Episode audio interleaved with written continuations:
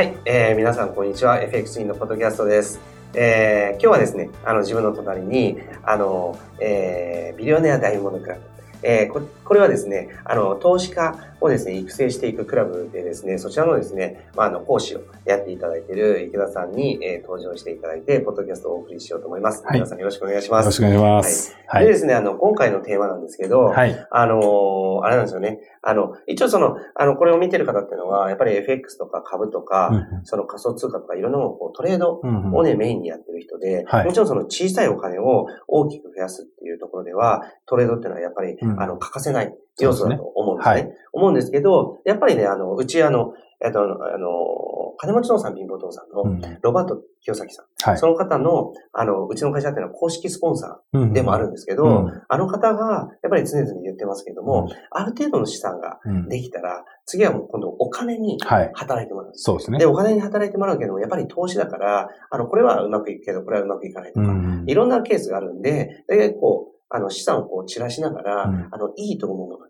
やっていくと。うん。で、それもやっぱりあの、年10%とか、うん。そのぐらいの、あの、ローリスクで、うん。ローリターンのものもあるし、うん。あの、リスクは取るけども、リターンがあったらでかいよとか、うん。こう、いろんなものをこう混ぜていくと。うん。いうようなのが、うん。やっぱりその投資家としては、うん。この後のステップって求められるわけですね。うん。で、僕自身もあの、池田さんから、あの、紹介していただいたうん。いろんな案件で、うん。結構こう資産をね、あの、築いていくことができて、うん。自分自身は何もしてないけども、お金が、まあ、そのままこう寝かしとくだけでね、あの、あの、利益が積み上がっていくっていうのは、これはもうあの、日本ではあんまりないけども、はい。世界的にはスタンダードな投資の考え方っていうのはそういう風になっているとうん。いうことなので、やっぱりその辺で、その池田さんに、こう、まあ、あの、いろんな、こう、投資のはいものがあるし、うんうんその中で、こう、注目しているものとか、うんうんそういったものを、こう、ポッドキャストの中で、うんあの、喋ってもらおうかなそうですね。というような企画です。はい。ありがとうお願いします。ございます。はいお願いしますあのー、まあ、基本的にやっぱ投資って、はいあの、さっきのローリスク、ローリターンとか、うん。ね、ハイリスク、ハイリターンとか、うんあるじゃないですか。はい。で基本的にリスクとリターンってこれ正比例するもんなんですよ。はいはいはい、そうですね。絶対にそうなんですよ。あの、リターンが大きかったら、リスクが高いかもしれないなっていう頭がどっかに置いとかないといけないんですけど、ただ、このバランスを崩すっていう、まあ、崩し方はうん、当たり前ですけど、うん。ローリスク、ハイリターンを狙うっていうことなんですよね。要はそのう、ん。さっきの正比例するっていう話なんですけど、うん。ここをその、まあ、ローリスクとは言わないですけど、ミドルリスク、ハイリターンとか。おなるほど。これ逆はダメですよ。うんローリターン、うんハイリスクみたいな。これは、これは意味ないんですけど。一番やりたくないんですけど。まあ、要は、それをこう、見つけていくっていう作業っていうのは、もうこれは常に投資家である以上うん、やっていかないといけない。うんっていう時うにん、結局世の中にある、うん。出来上がってる市場。うん。例えば、ええまあ、よくあるのは不動産。ああ、なるほどね。これは、やっぱ硬いんですよ。硬い、もう熟成しきってるからこそ、熟硬いは硬い成してるからこそ硬い。うんなので、リスクとしては低い。はい。で、低いんですけど、その中でも、まあ、えーローリターンではなくて、まあ、ミドルからローの間ぐらいとかいう、そそうそうう。んそれぐらいをこう狙っていくっていうのは、うんまあ、リスクが低い分うん、これは全然あり。うんうん、そうでっ。ていう、そのまあ、成熟したところから、うん硬いものからうん硬い投資をしていって、その中でも高めのものを狙っていく、リターンが高めのものを狙っていくっていうのは、まあ、これは作業としてやっていかないといけなうん。い。で、それの、まあ、案件が、例えばその、どうやってじゃあ見つけるんですかとか、どうやってそれを選別するんですかっていうのは、うんここに関しては、やっぱり、あの、経験であったりとか、人脈であったりとか、まあ、まあ、なかなか一昼夜にできるものではないんで、うんまあ、そこは仕方がないんですけど、うんあの、もう一つ簡単なう、んその見つけ方っていうのがあって、あの、要は成熟しきってるからこそうん、競合が多いわけですよ。うん投資家は、たちは成熟してるところに集まりますよね。うん、そうですね。うん。だからそこで、えー勝つっていうのは、うん。あの、非常にこう、勉強がいったりとか、要は人脈がいったりとか、スキルがいったりとか、いろいろするわけですよ。ああ、確かに、確かにそうですよね。だからこそ、その、FX もそうだと思うんですけど、いや、成熟してる、あの、うん。市場じゃないですか。でも、スキルを身につけることによって、うん。ノウハウを身につけることによって、えーね、経験を得ることによって、やっぱり勝てるっていうのがあるじゃないですか。で、あとはそういうその手法を持ってる人たちをなら、あの、真似をするとか、まあそういったそのいろんな方法ってあると思うんですけど、うん。いわゆる成熟しているところはそういったやり方なんですけど、あの、先行者利益を取れる市場っていうのがあるわけですよ。成熟した市場だと先行者利益は取れない。取れないんですよ。取れないですよね。そうなんですよ。もだいいとこミドルリターン。そうなんですよ。だから結局その、後で入るっていうことは、うんまあそれだけの、そのね、要因、勝てる要因がないとう。んスキルがあるとか、うんかそういう、そういう要因がないと勝てないじゃないですか。うんでも、先行者利益っていう、みうんまだ未開拓の市場っていうのは、うん先行者利益を入れるわけですよ。あの、不動産の市場とかはもう成熟してるから、その、なかなか先行者利益も1年で100倍になるとか、はいそういうのはないってことですよね。そうですよ。うんうんだから、あのー当然その稀にね、うんまあその、うん不動産の領域で言っても、うん。稀になんかすごいおも美味しいものあるんですけど、うん。まあそんなものは回ってこな。ないかなか。そうなんですよ。ん。回ってこないわけなんで、うん。例えば不動産の部分だけで言ったら、うん。例えば、えー東南アジアの不動産っていうのは、うんうんうん東南アジアって市場としては、うん。経済としてはまだこう伸びしろがまだまだある地域であり、えー逆の言い方をすると法律が定まっていない、うん。市場が確立されていない、うん。例えば通貨リスクがあるとか、うん。いろいろな不安要素があるんで、まだ政治これ仕切ってないんですよ。ここに、えー入ることによって、うんリターンは当然リスクもその分高い。うんかもしれないんですけど、リターンもでかい。ということは、えーその中で、うんえーリスクを軽減できるものを見つければ、えーハイリスクがミドルリスクになるわけですよ。で、でもリターンは、そこに、それによってミドルリターンになることはなくて、うんハイリターンのままなので、いいハイリスク、えーっと、ハイリターンでミドルリスクっていうのの、えー両状態が出来上がるっていうことなんですよ。むむしろ得ですよね。そうなんですよ。うんポートフォリオの中で。そうなんですよ。そのさっきの正比例していくっていう話でいくと、リスクがミドルでも、うんあリターンがハイリターンだったら、うんむしろちょっと得な。アイテムの一つ。結局、投資っていうのは、まあ FX もそうだと思うんですけど、小さく負けて、うん大きく勝つとか、もしくは、勝ちの額と負けの額を一定にしといた上で、勝率を上げていくとか、結局、あの、同じ負けとえー勝ちを、もし同じえー額にできたら、うん。例えば、6勝4敗だったらうん。増えますよね。っていうう、まあ、考え方じゃないですか。うん。実は、えー投資も全部同じなわけですよ。あのー僕ももうこれまで数々の投資してきましたけど、うんまあ、うん失敗することもありますよね。だから、そういう、あのー失敗、まあ僕の案件以外でやってね、失敗したのはまあありますけど、まあ僕は知ってますけど、あの、まあそういうね、いいじゃないですか、失敗したって。うん。こともあるという、まあ、その、まあ勝率を上げていくっていうのも重要なんですけど、はい。まあ例えば今申し上げたのは、はい。あの、東南アジアの不動産とかいう話だったんですけど、はいはいはい他にも。例えば、はいえー僕が今すごく注目しているのは仮想通貨の市場なんですよ。あーで、仮想通貨の市場って先行者利益はもうすでに、うんえー得て、うんもうあの、上がってしまってる人もいるわけですけど、ガーッともうね、去年とかのあの、爆上げで、はい。結構ね、そうなんです。よ得た人は得た。そうですよ。ただね、これあの、どこの、まあ、ど、いろんな業界見てもらったらわかるんですけど、例えば FX もそうですけど、うん。まあ、初めの頃うん。に始めたその先行者利益っていうのも当然あったわけですうん、よね。ありましたね。で、あの、要は法律が定まっていないから、して取引をしたりとか、いろいろなことで、もうすごいバカで儲かった人がいたんですよ。うんで、それでバーンと上がったんですけど、うん。一旦そういうのに法規制がかかりどうのこうのして、いろいろユーザーバーンと減ったと。うん減った後に、うん。しっかりと固まってから、うん。大手とかいろんなものが参入してきて、うん。あの、FX の市場が出来上がり、うん。いろんな投資家がさらに、あの、機関投資家も含めてきて、はいはいはいあそうですね。だんだん上がっていったっていう、この実はこの、この波っていうのが実はありますよね。はい。いいうん、そうですよね。今、今そうしたら、だってあれじゃないですか。はい。仮想通貨の市場って、結局、去年バーっと来て、その後もう潮が引いたような感じだったけど、そうなんですよ。今、この時期から結構大手っていろいろ仮想通貨市場入ってき出してますよね。結局ね、これはもう IT の世界もそうですし、うん。あの、まあ、昔あの、ドットコムバブルみたいな、うん。あの、ドットコムはね、なんとかドットコムを取っときゃ儲かりますみたいなんで、とか、それの売り買い、売り買されたとか、そういったその、まあ、要は、あの、市場が確立される前に、うん。あの、目をつけて、うん。で、そこで大儲けするっていう人たちがいたわけですよ。うん。仮想通貨も去年に、んその、もう本当にもう何年も3年も4年も前かな、うん。仕込みをしてて、うん仕込みをしててっていうか、まあ大体そういう人たちって、うあの、嘘か本当かわからないけど、とりあえずやってみようみたいな。そうそうそうそう。で、あのーまあ、正直ね、うんあのーその人たちは僕の中では、あ本当にうん。先見の目があって、うん。本当に理論的に投資をした人。っていう人はうん、少なからずいると思うんですけど、うん。大半うん。が、うん。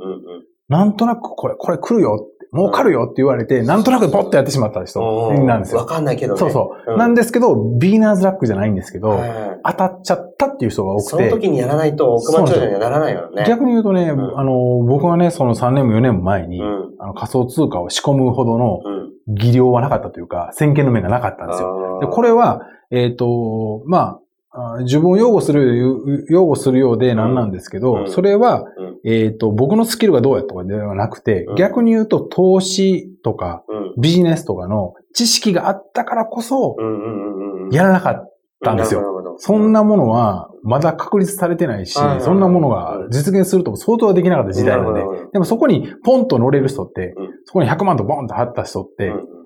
多分今すごいことになってるんですけど、はいはい。はいあのー、それだけのものをポンとやれる人っていうのは、逆に言ったら知識がなかった。うん、そういう、何もえ考えずにやってしまった。あーでも当たった。うん。だけの話なんで、うん。うん結局 FX も含めてそうなんですけど、あのー、初めの頃にポンと乗っかれる人っていうのは、うん。やっぱりそれだけの運があったりとか、うん。まあ、宣言の目があるっていうのもあるんですけど、うん。たまたまなんとなくで当たったっていう人が結構ほとんどで、うん。で、その後何が起きるかというと、バーッと上がったら弾けるわけですよ。うん。うん、弾けた後に何が起きるかというと、こうバーッと上がったがゆえに目立つじゃないですか。うん。うん。目立つと何が起きるかって言ったら、国が注目をしてきて、はい。そこに詐欺師であったりとか、去年もすごかったじゃないですか、そういう詐欺案件とか。、うん。もうそういったものがダーッと来たので、うん。国が入ってきてうん。規制をかけて、うん。で、ネガティブ情報が流れてとかっていうことが起きるんで、ドッカンと落ちるわけですよ。うんうんうん。なるほど。でも、そのネガティブ情報って、これだけ、うん。えーまあ言うてもその、仮想通貨の市場って、うん。まあ何兆円っていう規模まで膨らんできて、うん。そこから仕込んだわけ、うん。あの、こう、絞んだわけですけど、うんあれだけの、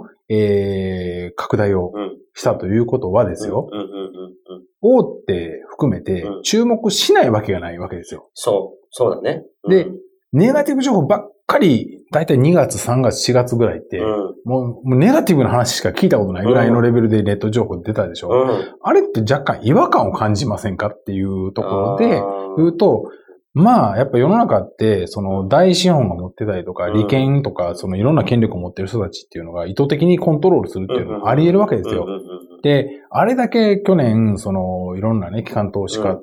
機関投資家たちとかうんが、えーいやーもう仮想通貨はどうのとか言いながらも、うん。まあ、どことは言わないですけど、うん。調べたらわかりますけど、うん。あのーその裏で、あの仕込んでたりとかねなる、ほどね。こうしてるわけですよ。最近ヘッジファンドが、その、えっ、と、仮想通貨をポートフォリオ入れてみたりとか、うんうんまあ、いろんなこう、うんで、DMM が参画してみたりとか、ね。うんこれって、うん去年の12月にやってたら、えらい損をしてたわけですけど、こんだけ下がった後にしてるわけじゃないですか。うんまあ、偶然なのかな、みたいな。こっからですか？で、そうなんですよ。ね、結局ね、ね。僕は、これが、じゃあ同じように絶対に上がるとは、それは保証はしないです。だって、うんなぜならば未来のことなんで、誰もこれはわからない。まあ、ただ、ここれまでのいろんな歴史を見たときに、そういった市場っていうのは非常に面白いれ市場であり、それが、いわゆる、その、まあ、先行者利益じゃないって、もう先行者利益終わったんでしょって話を思ってる人もいるかもしれないんですけど、実は、うん。まだ今、大手が仕込んでいったりしてるってことは、ね。うん。先行者利益そうなんですこよ。そうなんですよ。こっから、こっから、さらに上がっていくっていうことを考えるとうん、今って実は仕込みの時期だって言われて、言ってる人たちもかなりいて、実際僕の周りでもやっぱしっかりとその投資家たちが仕込んでたりとか、まあいろいろこうやっていってるわけですよね。まあ、僕はそこに、えー注目をして、僕のビジネスパートナーがうん今、シンガポールの方でうん実は仮想通貨の蘇生をしていて、うんで、あのー実はまあ向こうの超大手の、ああ、それ、この間、この間買もってもらった。あ僕も買いました。あのーまあ弁護士とか、うんあとは、あのーあの、シンガまあ、ポール航空のそうなんです。子会社の。えっ、と、えっ、と、シンガポール航空を、えー子会社に持っている、まあうん親会社。親会社そうです。テマセックホールディングスっていう会社あるんですけど、うんまあそこの役員も今その役員陣に入っていただいて、うんアドバイザーとしてあの参画していただいてて、うんまあそういった結構まあ向こうでも有名な人たちが、ねそうなんですよ。が今、こう、えー、実は、うん。ちょっとまあ、また詳しくは、まうん。たあの、次週、次回以降にまたお話はしたいと思うんですけど。え、そうなの？今日、いや、話すとね、長いんで。僕でももう、はい。話途中まで、はい。え、何今からビットコイン買うの？って思って聞いてたんですよ。はい。でも、今から買ったところで、はい。ビットコインはもうほら、はい。あの、価格も緩やかになって、爆上げまあするかどうかって分かんないまあまあ分かんないい。ですけど、まあビットコインまだまだ上がると思うんですけど、ええ。でもそれよりもっと面白いものっていうのは、要は結局こっから、うん。あの、今ね、うん。ICO って皆さん多分仮想通貨してる人は聞いたことあると思うんですけど、もう嫌ほど最近は聞いたとそ思うんですよ、もそもね、うんそもそもですよ、うん仮想通貨買えば儲かるって思ってる人うん。たちいっぱいおると思うんですけど、うんうん仮想通貨、いわゆる暗号通貨っうん。てビットコインも含めそうですけど、うんあの、別におまけなんですよ、あれは。単に、えっ、と、ブロックチェーンというシステムに付随するものがあの暗号通貨、仮想通貨であって、うん。これはおまけなわけで。本当は何が評価されているかというと、ブロックチェーンっていうシステム自体が、うん。まあ特にビットコインなんかは、うん。あの、中央集権型ではなくて、うん。非中央集権型で、あの、こう要は、やり取りができるっていう、これがすごいっていうことで評価を得たわけなんで、ところが、あの、去年はもう完全に、いや、仮想通貨やりますみたいな。うん、そうそうそう。もうよよくわからない、もうその、すごいこう、もうあの脆弱なねな、そう、脆弱な、あの、ブロックチェーンのシステムでも OK っていう、そんな感じだったんじゃないですか。はいいや今は違って、やっぱりそのブロックチェーンのシステム自体が独自であったりとか、うん。このブロックチェーンのシステムを使ってこういうビジネスモデルをするために、えっ、と、この仮想通貨、うん。いわゆる暗号通貨を、うんえー株として、うん要は IPO の代わりなんですよ、ICO っていうのは。ええ、そうですよねだ。から要は結局ビジネスモデルがどうなるか。で、その、そのビジネスモデルに付随したものが仮想通貨であって、それが、えー、革新的なビジネスであれば、間違いなくそれは当然その価値上がるわけですよ。あの、あの、そのシンガポールの、その大手がどんどん参入してる、あのコイン、うん。あの、池田さん、はい。すごい注目してるじゃないですか。はい。で、僕も、あの、買わせてもらってっていうか、まあ、うん池田さんがそのコインを発行してるわけでも全然ないんで、はい。はい。注目してるから池田さんも持ってる。うん。で、僕も持ってる。うん。で、あのビジネスモデルを聞いただけで、結構これは当たるっていうか、僕は面白いと思いますよ。面白いですよね。本当にあの、僕のね、あの、シンガポールのビジネスパートナーたちがやってくれてる、やってるんですけど、うん。あのーまあ、僕はれ歴史を知ってるというか、まうん。あ本当にその企画の段階からずっと、うん。まあ、あの、いろいろ話を聞いてきたんで、いやもうこれはもう、まあその、絶対は世の中ないんですけど、まあ間違いなく面白いなと。い。や、面白いよ。というふうに思ってるんで、まあそういったような、あのー分野うん。のものに、やっぱり注目をしていってはい、投資をするっていうのはいが、これは一つ本当に重要で、それが、まあ、まあ、リターンはハイですよね。リターンはハイだけど、だから、あとは、これはミドルになるか、ローになるか、うん。ハイリスクになるか、要はその、うん。どれになるか、そのうん。リスクをね、うん。になるかっていうのはうん、実際のそのビジネスモデルであったりとか、うん。実際のまあメンバーであったりとか、うまあどういった背景があるかとかいうことを見た見極めないといけないんですけど、うん。ただ、一つ言えるのは、市場が全体的にガッと上がるっていうことは、うん。まあ、そうだね。まあ、そう、どの分野、要はその同じような、その仮想通貨っていう領域で見たらはい。はい、全体が上がるっていうことは、はいはいはい。まあうん、緩やかに上がるものもあればうん、すごい勢いで上がるものもあればって、でも全体が上がるっていうことは、これは、あの、もう今買っとけばいいと。そうなんですよ。要は、そうそれだけでもリスクっていうのを減らせるっていうとはいころを考えると、うん。そのさっきの東南アジアの不動産でもないですけど、うん。まあ結局その、そういったところに目を向けて、うん。ただ、えーちゅえー注意しなければいけないのは、うん。出来上がっていないからこそのリスクっていうのをいろいろはらんでいるわけなので、そこを見極める力をうん。しっかり得ていれば、あとは、えー成功している人とか、その知識を持っている人たちの真似をするっていうことによって、えー投資っていうのは成功率を上げれるっていうことをお話ししたいなと。なるほど。じゃあ、はい。詳しいそのコインの話は次。そうですね。その次ってことですねそうですね。だから、あの、今回のはちょっと途中まで僕ビットコインの話かなと思って聞いてたんで、あれですけど、あの、この、買っていただいて、あの、買ってもらってるんですからね。気づかなかったはい途中まで。だから、このコインを、じゃあこれ見てる方に、じゃあ買ってくださいとか、それを押し売りするっていう話でも全然ないです。はただ、本当に自分も、あ、このビジネスモデルでうんこのコインが付随してるって言ったら、すごい価値になるんじゃないかな。で、やでもね世界中の、最近ね、んその、やってるところって本当ものすごいところですよ。やっぱり上場企業とか、うん元 Google のうん経営陣の人が独立でやった、やってるとか、うんやっぱまともなんですよ。もう去年の、あの、もう詐欺みたい IC なののネタとはもう全然違うじゃあ、こっからですね。はい。この間カンファレンス行ってきたんですけど、もう本当にそういうものばっかりが集まってるんで、うん全然違うんで。まあだからこれは、その、えー皆さん、その、そういう視点でうん、今後そういう市場を見てもらって、そうですね。やればなと。で、だからまあ今度はまたね、あの、うん紹介を、まあ、あの、その僕が、あの、今ちょっとこれは面白いんじゃないと思ってるのは、紹介をまたしたいと思うんですけど。宮田さんが注目してるですね、はい大注目。いや、あれはね、面白いビジネスモデルで、絶対こう来るなと思います。もうこれ、それはまた、はい。そうですね。はい、時間、あれなので、はい、わ、かりました。じゃあ、次か、もしくはその次か、池田さん忙しいから、はいもしかしたら来週か再来週の、えっ、と、動画になるかもしれないんですけど、ポッドキャストでまたお送りしますので、ぜひ楽しみにしてください。じゃあ今日はありがとうございました。ありがとうございましたはい今週の放送はいかがでしたでしょうか？弊社クロスリテイリングでは投資に関わるさまざまな情報を発信しています。ひらがな3文字で「投資」に教科書の「科」で「投資家」と検索してみてくださいね。